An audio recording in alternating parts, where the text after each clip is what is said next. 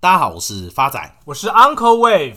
Uncle，这集是我们农历新春的第一集，你有什么话跟听众朋友们说的吗？Uncle 在此也跟大家拜个年，祝大家虎年所有的投资绩效都好舒虎。哇，难得看 Uncle 有创意耶！Uncle 也在此提醒属虎、猴、蛇跟猪的朋友们要记得安太岁。哇，想不到 Uncle 博学多闻，上知股票走势，下知生肖运势。发仔不是 Uncle 在吹牛啊，Uncle 算生肖的运势比外面星座老师还准呢。真的假的啦？新年第一集又要开始吹牛了。发仔，你看，像 Uncle 就知道属虎跟属猴的交往差六岁，一定会有老少配的问题。看，这个算是问题，连我小学的外甥都知道啊。发仔还没完。而通常属羊的一定会有睡眠障碍，烂梗，我就睡不着，我才属羊啊。好的，发仔，我们干话也到此结束。今天适逢大年初二，Uncle 今天也帮各位亲爱听众朋友准备一道非常丰富的年菜鸡汤，但是是心灵鸡汤。而 Uncle 今天之所以想分享，是因为在这几年，Uncle 看了太多的青少年大起大落。不管是之前靠航运股大赚的，还是虚拟货币捞一笔的，几乎怎么赚的又怎么吐回去了。当他们以为到达财务自由，但到头来却是一场空。财务自由讲得很轻松，那什么是财务自由呢？我赚一千万算财务自由吗？还是我赚了一亿才算财务自由？所以，Uncle 今天跟大家分享的这本书，就是让大家知道什么是财务自由，以及如何达成。所以，这本书的书名就叫做《FIRE 财务自由》，而这 FIRE 分别代表着 Financial Independence、Retire Early，顾名思义就是财务独立、提早退休。这个 FIRE 单字发展有印象，因为在去年国外就很流行这个 FIRE 族。指的就是这些三四十岁靠着财务独立就达到退休的一群人。那 Uncle，你觉得高消费算财务自由吗？因为像现在很多年轻人在 IG 上面看到一些网红，整天都在换名表、换跑车，难道这些网红称得上财务自由吗？发仔，你要想哦，这些网红花的钱是自己的钱还是银行借的钱？如果是自己的钱，那他能保证未来十年都有等同的收入去花吗？所以这根本不算财务自由。Uncle，你这样讲，那高收入算财务自由吗？发展，你听看看，一个月薪二十万的高薪白领上班族，他的房贷加车贷一个月要十二万元，而所得税每个月的摊提加上日常开销，一个月要花上六万块，最后剩下的可支配所得只剩下两万元。发展，你觉得这算财务自由吗？你财务自由讲的那么笼统，那能不能讲具体一点，让发仔知道？书中认为，收入减支出的储蓄才是财务自由的基础。讲存钱那么简单，谁不会啊？问题是要怎么存，存多少才够我未来的退休使用啊？没错，所以书中有讲一个非常重要的计算方式，也就是所谓的百分之四法则。Uncle，这个百分之四法则跟你剩下的头发比例有关吗？算了，发仔。大年初二安可不想讲不吉利的话了。所谓百分之四法则，就是我年支出的金额除上百分之四，就是我未来退休需要的资金。假如我月支出五万块，那么我就把这个五万块乘上十二个月，再除以百分之四，而这算出来的一千五百万，就是我未来退休需准备的数字总额。Uncle 就以零零五零为例，过去十五年的年化报酬率平均将近有七个 percent。假如把一千五百万放在零零五零里面，以年化报酬平均有七个 percent 来讲，那么扣掉每年的通膨，我们抓两个 percent 的话，每个月的月收入都还有将近快六万多元，是不是就可以刚好支出我们五万块的每月费用？这就是所谓百分之四法则。Uncle，所以听你这样讲完，假如我收入减掉消费等于我未来的退休金额，那是不是只要增加我的收入或降低我的支出，是不是就可以更容易达到财务自由的目标？发仔讲的没错，这就是古人所提倡的开源节流的方式。像以百分之四法则为例，诚如之前提的，要是你月消费五万的话，未来就是要准备一千五百万的资金才能退休。那么，假如我省一点，一个月只花四万作为我的消费额度的话，那么未来我所需准备的退休金额就是四万乘上十二个月，除上百分之四，等于一千两百万。就是这个数字是我未来要准备的退休金额，与前面相比，足足少准备了将近快三百万元。这就是所谓的节流。以目前已达财务自由的 Uncle 本身来说，Uncle 自诩节流这一块做得非常好。哎，不是哎，那是因为你很小气，好不好？你出去约会都叫女生出钱呢。发展你不要乱讲，是因为上次那位女生多点了一份主餐的关系，好不好？你看，有够小气。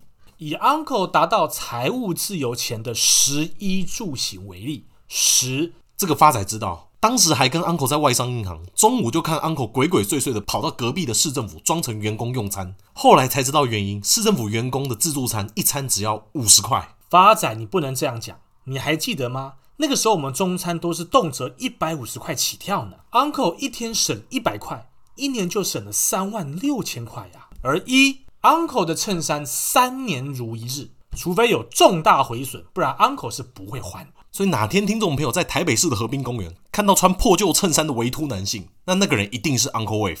至于住的部分，因为年轻的 Uncle 当时刚北漂至台北工作，为了省钱，住的是信义区的凶宅。Uncle，所以凶宅这件事是真的哦？我一直以为你之前在开玩笑而已。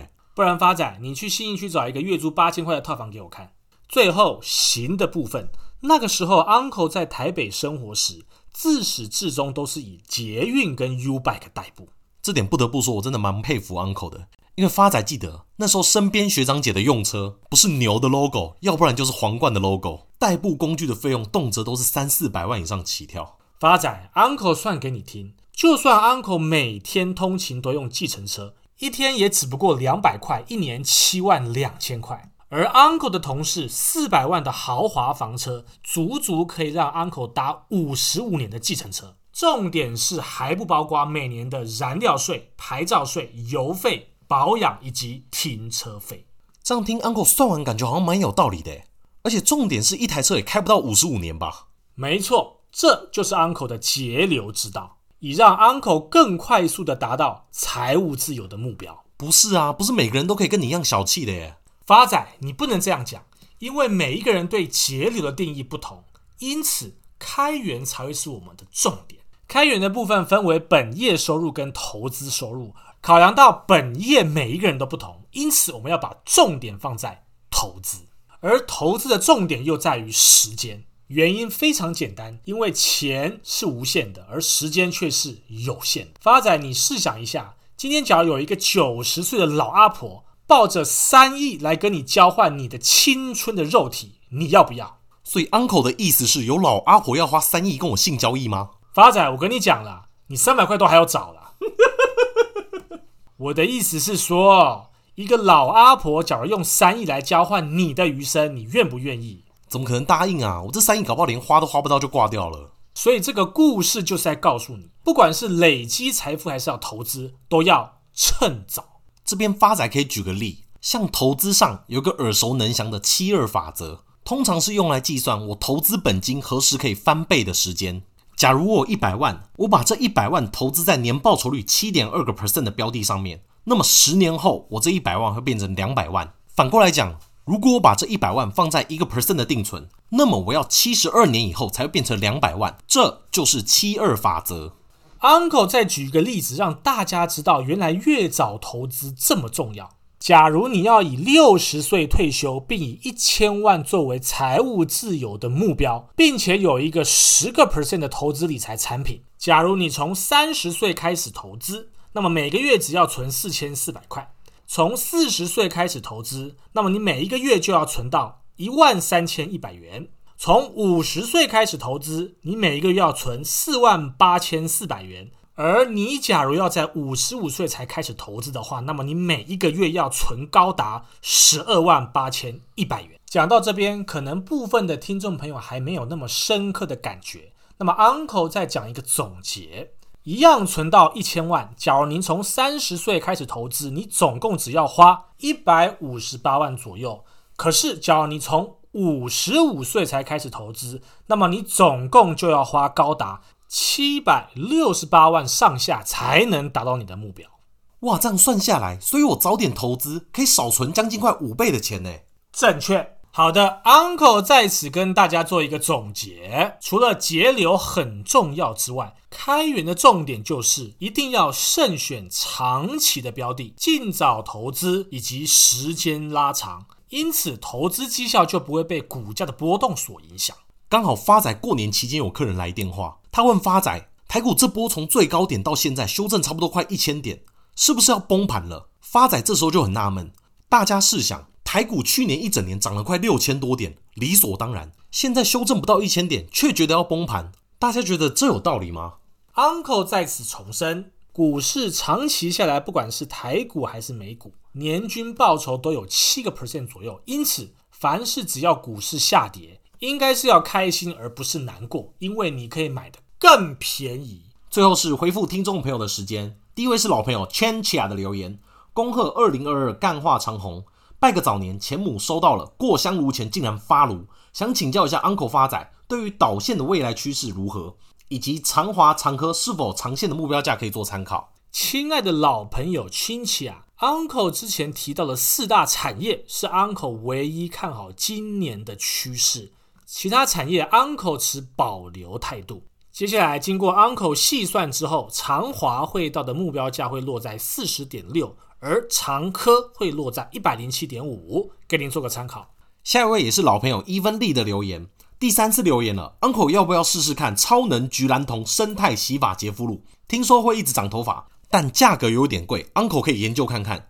想请问一下 Uncle，上银现在的价位是否重压长线持有？感谢老朋友 Even Lee 的留言，Uncle 已经手刀在虾皮上订购了一罐。使用心得会跟大家分享的。那么，Uncle 也帮您试算了上银目前的反弹目标价会落在三百点五，给您做个参考。下一位也是老朋友 LB 江的留言，Uncle 又是我，感谢你们认真回复。不过小弟偷用老婆的账号留言，被老婆骂了。希望 Uncle 可以给小弟一点意见，解决家庭上的问题。感情的问题，Uncle 一律建议分手。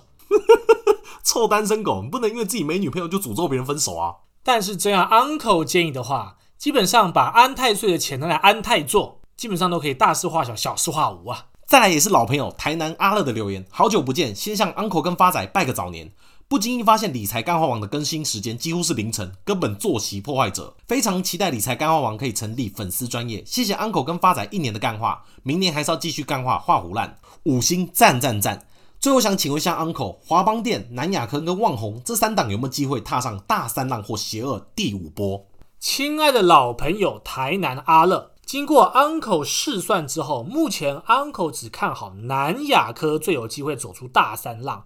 那么目前先看反弹，反弹的目标价 Uncle 试算之后会落在七七点四，给您做个参考。最后，Uncle 要感谢过去一年来支持我们频道的所有听众朋友，包括 Mixer Box 上面的 KS、岳贝凡、Sandy Lee、李小红以及适龄珍妮，感谢你们每一集的留言支持。在新的一年，Uncle 跟发仔在此祝福大家投资绩效好舒虎。谢谢大家，我是发仔，我是 Uncle Wave，我们下次见。